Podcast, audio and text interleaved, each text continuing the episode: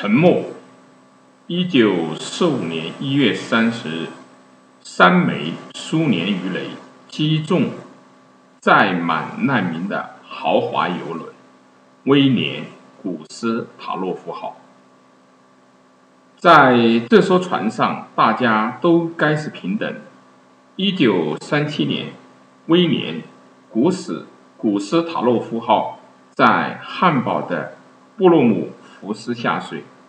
买主是喜生力组织，他为民族同志安排疗养休假。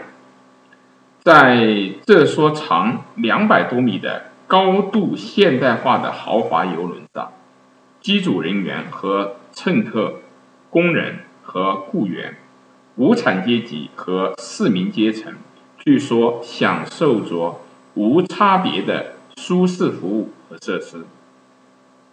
外部的客舱，流动的冷水和温水，桌子、沙发、衣柜供所有人使用。一九四五年一月三十日，威廉·古斯塔洛夫号离开淡泽北部的哥滕哈芬，向吕根岛方向航行。这艘船早已不被用作豪华的观光船了。自从1939年秋战争爆发以来，这艘船被用作卫生船。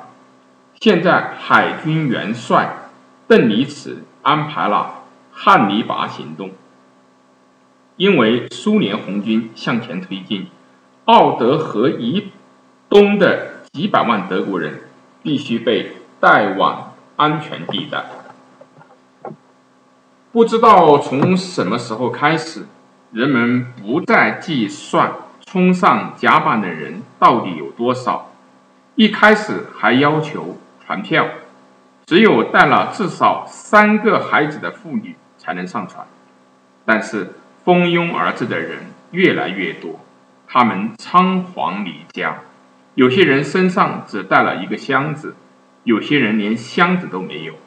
有六千人在甲板上，还有一万多人，没有人知道确切的数字。到处都是男人、女人、孩子、白发老人、士兵、护士、伤员。船到达了深水区，进入航线。鱼雷艇“狮子号”负责护送。一艘更大的护卫舰被临时取消护卫任务，船上有四名船长，其中一个出于安全的考虑，建议在近海水域航行，因为苏联的潜艇也会向卫生船发射鱼雷，一旦发生海难，谁能在这样冰冷的气温和水温条件下存活下来？但是。另一个船长的意见得到了采纳，船驶向开阔的海域。八点二十一分，苏联潜艇 S 幺三从七百米外发射了三枚鱼雷，它们先后击中船的舰部、泳池下方和机电室。灯灭了，一小时之后，威廉。古斯塔洛夫号就彻底消失了。威廉·古斯塔洛夫号客人的沉没是有史以来最大的一次船难，没有人知道确切的伤亡人数，死亡人数估计是在五千五到九千之间，大多数是妇女和儿童。现在，一个德国人的性命对于苏联红军就像一个。犹太人或波兰人的性命，之于党卫军情报机关一样一文不值。他们只要看见运动的东西就开火，前进的目标是柏林。德国当局和军方对奥德河以东地区群众的疏散开始的太晚。东普鲁士、西普鲁士和波美阿尼亚省的。党部头目相信他们自己的宣传口号，其中的一条口号这么说：“不论什么时候都没有俄国人能够踏上东普鲁士这片土地。但从1944年夏天开始，苏联红军不断的向西挺进。从1945年年初的一月进攻开始，事情接踵而至。随着战线快速向前推进，通过陆路逃跑似乎有风险。即便如此，依然有大约五十万人成功的通过这种方式逃到了安全之地。同时，估计有两百五十万人通过汉尼拔行动越过波罗的海，被疏散出战区，目的的港口是基尔、弗伦斯堡或者哥本哈根，向西越远越好。大约有两百万平民没有逃出去，他们要么死在了苏联红军到达他们居住区域的时候，要么死在了逃避追击的过程中。受害者当中，光是被红军强暴致死的妇女就预计有近二十万。一九四五年的上半年，德国海军为帮助人们通过波罗的海。逃难就动用了一千多艘船只，各种造型船型都有，豪华游轮、卫生船、商船、渡轮、快艇，几乎是无眠无休的执行任务。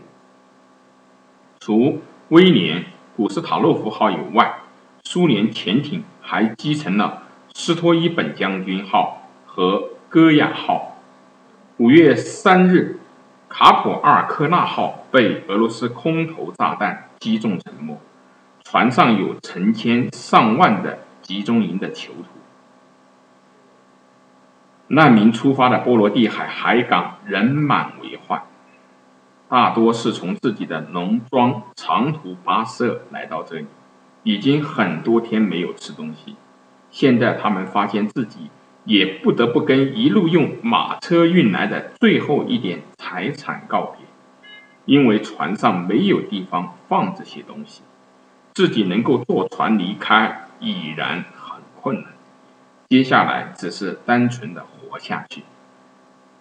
苏联战斗机随时可能在码头堤岸造成伤亡。